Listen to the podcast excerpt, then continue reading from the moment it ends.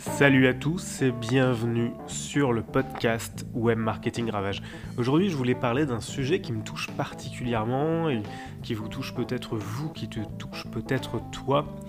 Lorsque j'avais envie d'entreprendre, je suis tombé assez rapidement dans la, hype des startups, même si j'avais déjà entrepris avant. Et finalement, je me posais une question que j'avais envie de partager avec vous. C'est si j'ai envie d'entreprendre, est-ce qu'il faut forcément faire une startup? Est-ce que c'est intelligent de faire une startup? Et aujourd'hui, j'avais envie d'apporter un début de réponse à cette question. Avec ma petite expérience qui est d'avoir déjà créé euh, une TPE, d'avoir déjà aidé à monter de la PME, euh, d'avoir lancé une startup qui a vécu pendant 4 ans, euh, sur lequel on avait créé plus d'une dizaine de postes avec plusieurs centaines de milliers d'utilisateurs. Et du coup, j'aimerais vraiment faire un retour là-dessus.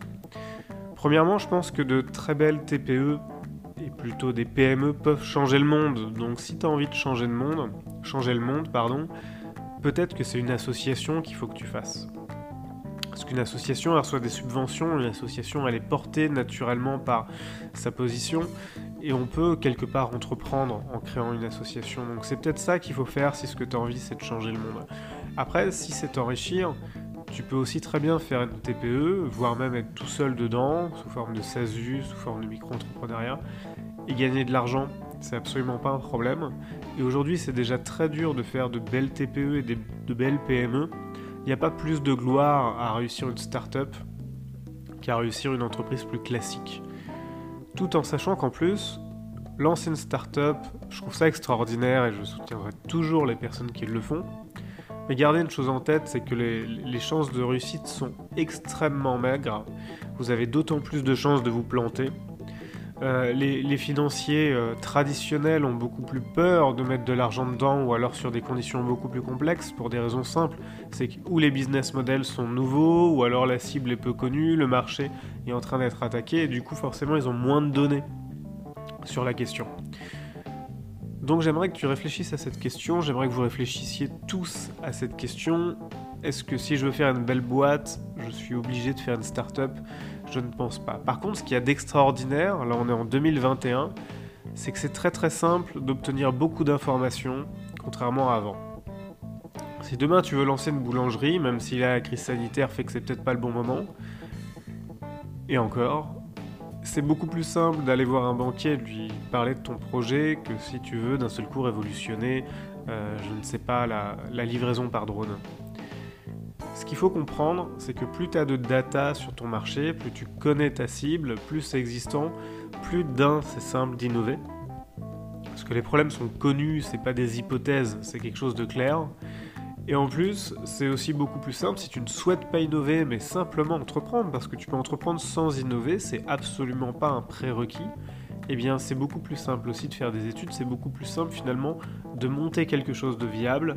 C'est pas facile pour autant, mais ça peut être une solution. Donc finalement, est-ce qu'il faut faire une start-up ou non? J'ai envie de dire, tout dépend de tes objectifs. Certains, comme c'était mon cas à l'époque, voulaient faire quelque chose de, de grand, de plus grand que soi-même. Mais très honnêtement, c'est déjà tellement fou de réussir à faire une belle TPE, une belle PME aujourd'hui, voire plus tard une, une ETI, ce genre de choses, donc de belles et grandes boîtes, qu'il ne faut pas se prendre la tête en se disant est-ce qu'il faut que je monte une start-up? Ce qu'il faut vraiment, c'est à mon avis, à mes yeux, se dire de quoi moi j'ai envie, qu'est-ce que j'ai envie de produire, qu'est-ce que j'ai envie de réaliser, quelle valeur j'ai envie d'apporter, quel impact j'ai envie d'avoir. Une fois que ça c'est clair, c'est déjà beaucoup plus simple de défricher le terrain et de se dire d'accord, euh, qu'est-ce que je vais pouvoir faire vraiment comme boîte? Est-ce que j'ai vraiment envie d'avoir des associés, des employés? Si c'est le cas, oui, mais dans quel but et quelle valeur je vais pouvoir apporter au monde ou à mon quartier ou aux personnes qui travaillent autour de moi? Est-ce que ça sera aux particuliers? Est-ce que ce sera aux entreprises? Je pense qu'il faut finalement, avant de réfléchir à un moyen révolutionnaire de tout changer, c'est déjà de se demander vraiment de quoi toi tu as envie.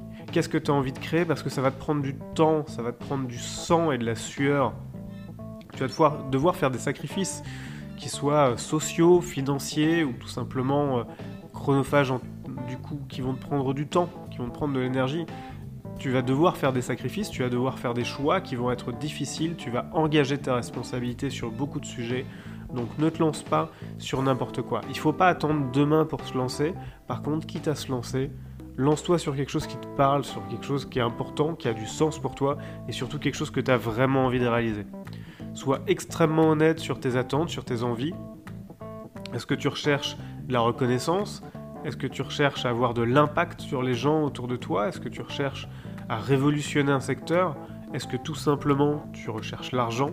Réfléchis bien à tout ça avant de te lancer, tu verras qu'il est beaucoup plus simple de répondre à la question est-ce qu'il faut lancer une start-up pour faire une belle boîte? C'était Pascal de Web Marketing Ravage.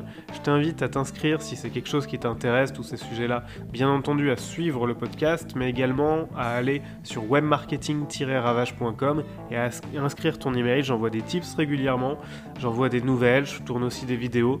Bref, pour continuer d'apprendre et pour avancer dans tes réflexions, je t'invite vraiment à t'inscrire. Je te souhaite une belle journée et surtout si tu souhaites entreprendre, lance-toi.